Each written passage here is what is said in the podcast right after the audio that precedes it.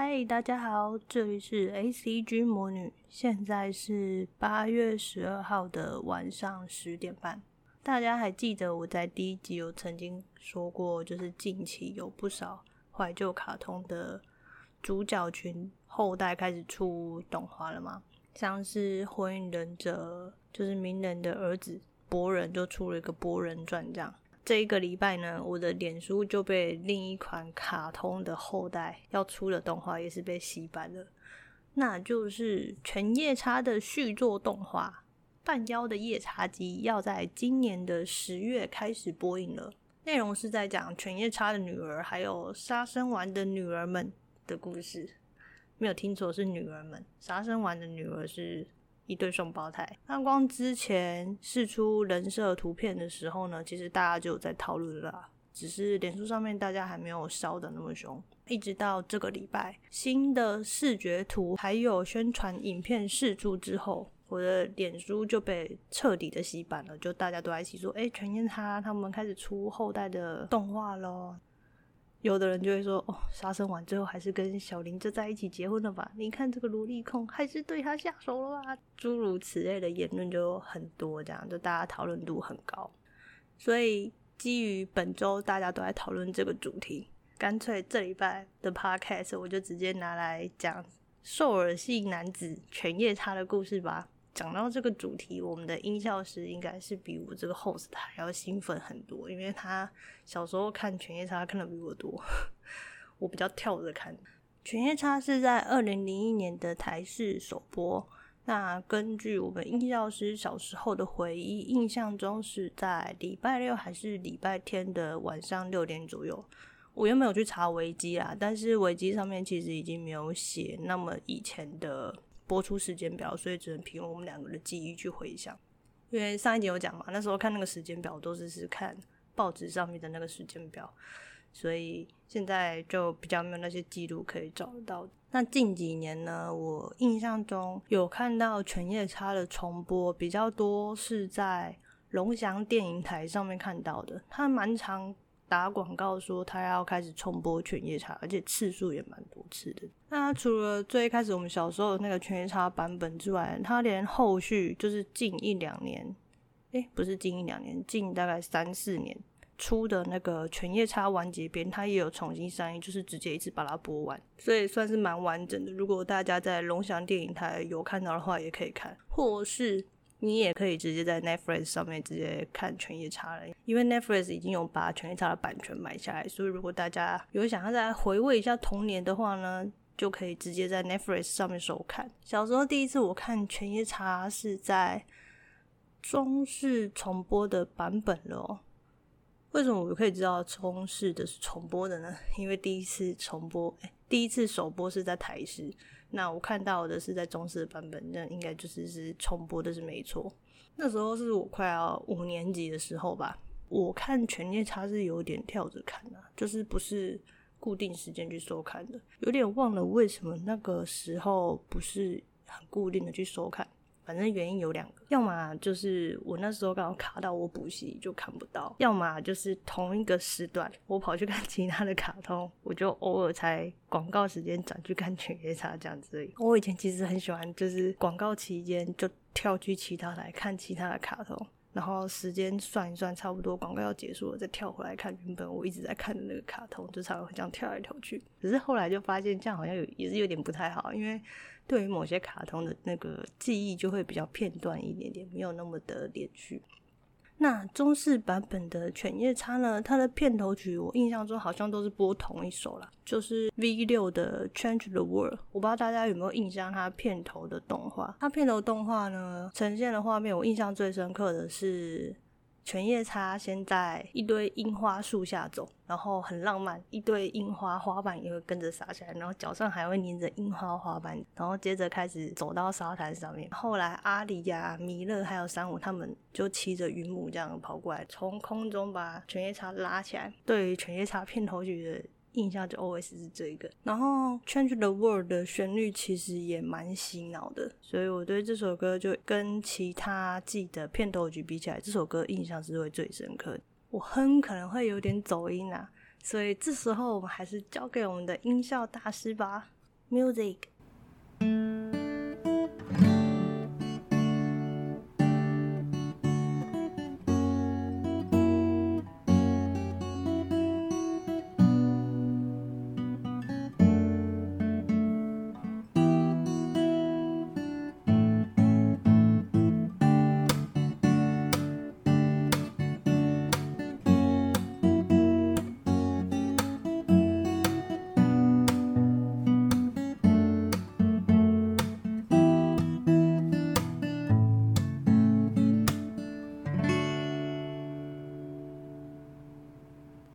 好了，听完第一季的片头曲，我们来介绍一下他其他季的片头曲。好了，其实犬夜叉他其他季的片头曲也都还是大咖演唱的哦，像是小室乐团就有唱《Grip》，然后龙与翼是《One Day One Dream》。那在片尾曲的部分呢？那片尾曲的部分呢？第二季的片尾曲比较有名，叫做《深邃森林》。我自己是对片尾曲没有什么太多印象。因为以前中视在播的时候，我通常都没有看到片尾曲啦，所以对于犬夜叉的片尾曲，我就比较没有太多的印象。后来，因为音效师跟我讲了这件事情之后，我就去查了一下相关的资料，结果一查之后，哇靠，不得了，那个资讯量真的是吓傻我诶。你知道犬夜叉的历季片尾曲演唱者来头比片头曲还要大咖，我原本以为他片尾片头曲已经很猛了。就我们想要片尾曲更猛，它第二季跟第五季的片尾曲是大无限乐团，然后第三季是滨崎步步姐，第四季是 BoA，第七季是安室奈美惠，超夸张的豪华阵容，欸，超扯！看来也是因为犬夜叉的作者高桥留美子老师真的是够强够大咖，才有办法请这些强大的艺人们来帮犬夜叉做片尾曲。好啦，我们就废话不多说，来听听音效师他自己最喜欢的深邃森林吧。Music。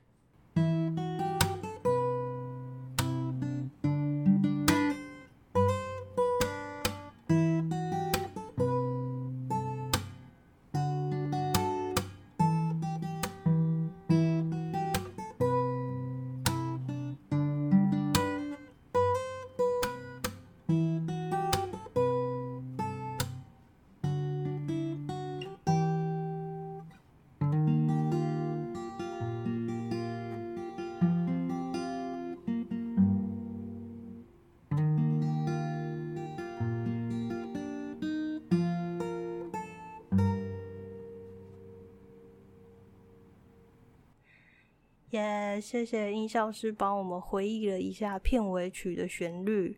那趁我们大家都还有一点记忆的时候，来复习一下《犬夜叉》的剧情。《犬夜叉》的剧情呢，是在描述国三的女学生，就是阿离日暮里，在她十五岁的时候呢，他们家旁边有一个古井，然后她就在那个古井旁边被妖怪拖到古井里面。拖进去就顺便穿越了时空，到了战国时代，然后还意外的不小心解除了犬夜叉的封印。后来发现他自己身上有四魂之玉，就是在他的身体里面。结果好死不死，就因为别的妖怪来抢四魂之玉的关系，他就要射妖怪。结果那个破魔剑的力量太强大，就不小心把那个妖怪叼着的四魂之玉给射破了。那射破了之后，四魂之玉的碎片就散落在世界各地。那阿离就为了要收集那些碎片，所以他跟犬夜叉就踏上了收集碎片的旅途。但这一路上还遇到了就是不少的同伴，像是七宝啊，就是小只的那只小妖狐，看起来像小男孩，可是他有耳朵有尾巴。然后弥勒就是那个色色的法师，右手有风洞的那一个。还有珊瑚，珊瑚就是那个驱魔师。然后他有一个超级大的骨质回力镖吧，那是他的武器，超帅。他常常会绑着一个马尾，感觉有点冷冷酷酷的。那前面有讲到说，阿离他就是穿越到战国时代，然后不小心解除了犬夜叉的封印嘛。啊，那犬夜叉怎么会被封印起来呢？因为他想要成为真正的妖怪，所以跑去抢那个四魂之玉，结果就被桔梗封印了。那四魂之玉在这个卡通里面的设定是一颗。力量强大的宝物啦，也是这一部卡通的主轴。其实全世界的妖怪都想要四魂之玉，因为听说拥有它之后就可以妖力大增，所以这整部卡通里面大概就只有犬夜叉的哥哥杀生丸，他不 care 那个四魂之玉而已，其他人都很想要。然后说到犬夜叉的哥哥杀生丸，他在这部卡通里面也是主角之一，只是他们平常不会是跟犬夜叉那么一起走。就是犬夜叉跟他哥其实是有点死对头的。杀生丸就是帅帅的，然后又有点冷酷。在以前我小时候，很多人喜欢他，但女生都很喜欢这种类型的，就是有点酷酷的，然后不怎么帅的类型，我就是长耳朵版本的流川枫。哦，不过我觉得他比流川枫好一点，因为他起码他会对小林不错。后来有慢慢的比较有感情一点点，就没有像一开始一样那么的冷酷。然后其实杀生丸的妖力很高强哦。他在里面算一只大妖，虽然他跟虽然他跟犬夜叉这两个是死对头，可是我觉得他们基本上某种个性上面就是他们还是一家人啊，因为就是一脸傲娇啊，然后又不肯承认自己的感情，常常有点口是心非。杀生丸旁边都会跟着一个小女孩，叫做铃，那她是在杀生丸重伤的时候救了杀生丸一命的人。后来杀生丸就是一直带着铃四处旅行的，就后来带着带着就结婚了，根本就是一个童养媳的概念，好不好？那杀生丸他没有很在意四魂之玉，是因为他自己本身的妖力就已经很强大了，所以他就不会去想要用四魂之玉再帮自己增强妖力，他只 care 犬夜叉的铁碎牙，好不好？他什么都不 care，他就只 care 那一把刀。然后当初杀生丸跟犬夜叉的爸爸。叫犬大将，就是留了两把刀给他们兄弟俩。强大破坏力的铁碎牙呢，他就留给了犬夜叉。可以治愈别人的天生牙，就留给了杀生丸。然后因为杀生丸他出生之后，因为他是犬妖，所以他本来妖力就很强大了。他就对于爸爸把强大破坏力的武器留给犬夜叉这件事情很不爽，所以他就一直要找犬夜叉去抢那个铁碎牙。就是有点像小屁孩一样，想说，干，为什么我爸要留比较好的东西给我弟，然后我要留这把只能治别人的剑，又不能杀别人，好不爽哦！我要去抢那把比较强的武器，就有点类似这种心理为思吧，我在猜。然后既然都讲到这两把刀，然后就稍微小小介绍一下这两把刀的来历。好，其实铁碎牙跟天生牙都是用犬大将的獠牙去做成的，也就是说。这两把剑都是犬夜叉他爸的牙齿做的。铁碎牙它平常的外观呢，就是一把普通的武士刀。使用的时候呢，它会变得很大一把。如果是吸取不同的妖力的话，也会呈现不同的形态。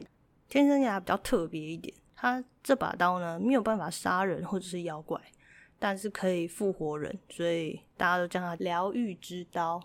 可是其实老实说，有看到这部卡通，后来都知道。杀生丸自己的那一把爆碎牙才是最强的，好不好？那个威力之惊人啊！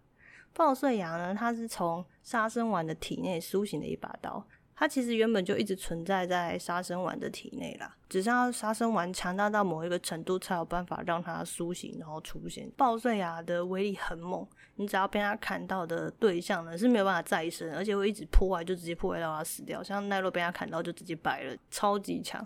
所以我那时候都想说，哇，如果一开始杀生丸就可以让爆碎牙蹦出来，拿那把刀直接去砍爆奈落，后面都不用演了，还演什么演？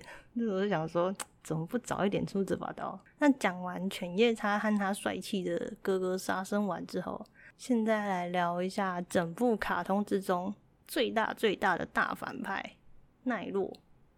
奈落这个名字呢，它其实是源自于梵文里面的。那拉卡就是地狱的意思。那其实他原本是一个人类哦，在某次受重伤之后呢，他被桔梗捡到，然后细心的照顾。结果他就对照顾他的桔梗就产生了爱意，但是桔梗不喜欢他，所以他就因爱生恨，把自己的灵魂献给了妖怪，并与他们融合，就成了半妖。然后我小时候因为看犬夜叉是断断续续的看嘛。很多角色其实是长大后来重看漫画跟卡通之后才知道了。对于奈落，我一开始的认知就是那个披着白狒狒毛皮的人，然后都不知道他长什么样，只知道他的印象就是一个白狒狒的毛皮，而且超特别。那时候真的很好奇，他到底长什么样子。后来长大重看了之后，就发现哦，他还是一般人类的时候长得还可以啊。最可怕的大概就是他受重伤变成像木乃伊的时候吧，就是全身都包满了绷带。我也是因为后来重看了漫画跟卡通之后才知道，我们平常看到那个白费费奈落，它其实只是奈落的其中之一而已。那为什么会说这只是其中之一呢？因为正确来讲，变成半妖的奈落，它其实后来有把自己分了七到八个分身啦。有点像分灵体的概念，可是他们每一个分身都有自我意识，然后也有各自的故事，各自能力也都不太一样。我记得那些分身里面，我最有印象的就是神无、神乐跟白童子。神无是那个头发白色的，又全身穿白衣服，手上拿着一个镜子，眼神空洞，长得很像日本娃娃的那个小女孩。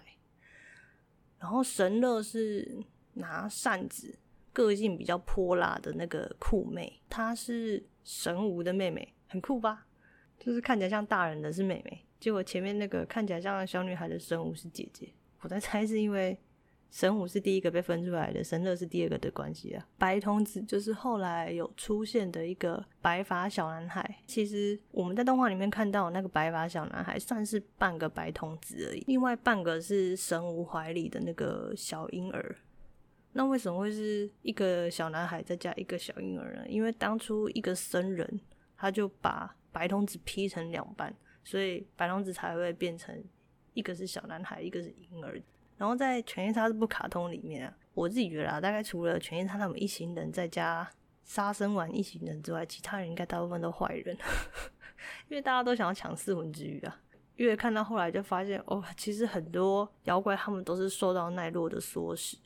然后才去攻击犬夜叉他们，所以其实整个幕后主使者就是奈落。这边真的是要赞叹一下高桥留美子老师的说故事技巧，跟很多卡通比较起来。各个角色的人物设定啊，不管是在以前那个年代，甚至拿到现在跟很多大作来比的话，其实都很出色。角色他们感情面其实都处理得算很细腻。虽然我小时候看不太懂那个杀生丸那个面瘫有什么感情，不过其他角色都处理得蛮好。故事结构方面其实也都蛮符合逻辑的，不会让你出戏。节奏部分呢，其实也掌握得不错，不会让人家觉得很拖，或者是太快，不知道这边在干什么。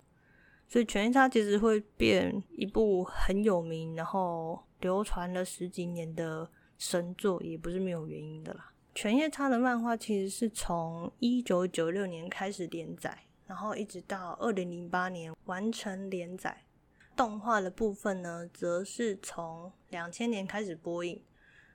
播到两千零四年的时候，因为动画的那个进度太快了，追上了漫画的进度，所以动画这边就先暂停，一路停停停停到了二零零九年才开始继续制作跟播映，在二零一零年的时候播映完毕，所以就是说它的动画其实是一直到二零一零年才完毕的哦。那这部名作品播了那么久，又被重播了那么多次。红成这样子，那一定有很多相关的周边游戏嘛。光是从维基那边查那个资料，就发现《犬夜叉》有出过十一款游戏，而且不少款式是出在 WS 跟 PS 系统上面的 RPG 游戏。我这边讲一下，WS 就是 WonderSwan。它是万代在非常非常早期的时候出的一款掌机主机，PS 的部分呢，则是出在 PS One 跟 PS Two 上面。然后到了二零一零年之后，犬夜叉还有出两款手游啦，一款是。日本在二零一零年出的横向射击游戏，玩家可以操纵犬夜叉去攻击妖怪，然后累积分数。另外一款则是在二零一五年的时候上架的卡牌游戏。你看到二零一五年还是出手游，哎，就知道犬夜叉这个大作的魅力，就是风靡了多久？二十年呢，然后一直到现在还出了他们女儿的动画。杀生丸这个面瘫萝莉控，最终还是娶了小林啊。一开始在那边拖拖拉拉说，啊、带着他旅行，不敢对他表示心意，结果最后隔了十几二十年，还不是娶了，女儿都生了，还双胞胎嘞。目前是只有看到犬夜叉的女儿跟杀生丸的女儿们出现啊。根据情报来看，弥勒和珊瑚的小孩还有犬夜叉他们其实都会出现，所以到时候大家再一起收看吧。不要忘记是今年的十月哦。好的，接下来有一个小小的 Q&A 时间，因为上一集有说我创了一个脸书的粉丝专业，让大家可以去那边留言自己小时候童年的记忆嘛。哇，真的有人去回，我觉得超开心的。